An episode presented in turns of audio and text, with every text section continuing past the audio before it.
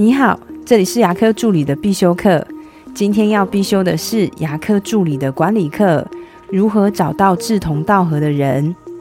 所有的诊所在找员工的过程，都是在找志同道合的人，而这个“道”就是价值观，“志”就是诊所的目标与愿景。大部分的诊所都有自己的价值观。如果诊所的价值观是诚信，可是老板或主管却做出违法事情。当这种事情发生，这个价值观就是虚的，那只是老板在喊喊口号而已，并没有真的落实。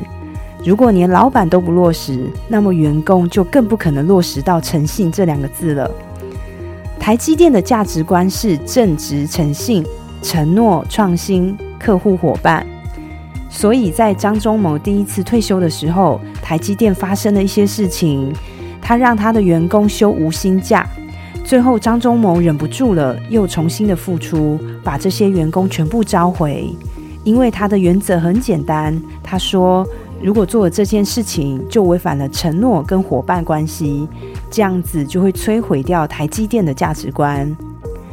所以价值观它绝对不是一种口号而已，它是一种态度，是一种做事的方法，甚至是一种原则，一种习惯。你呢？你们的诊所价值观又是什么？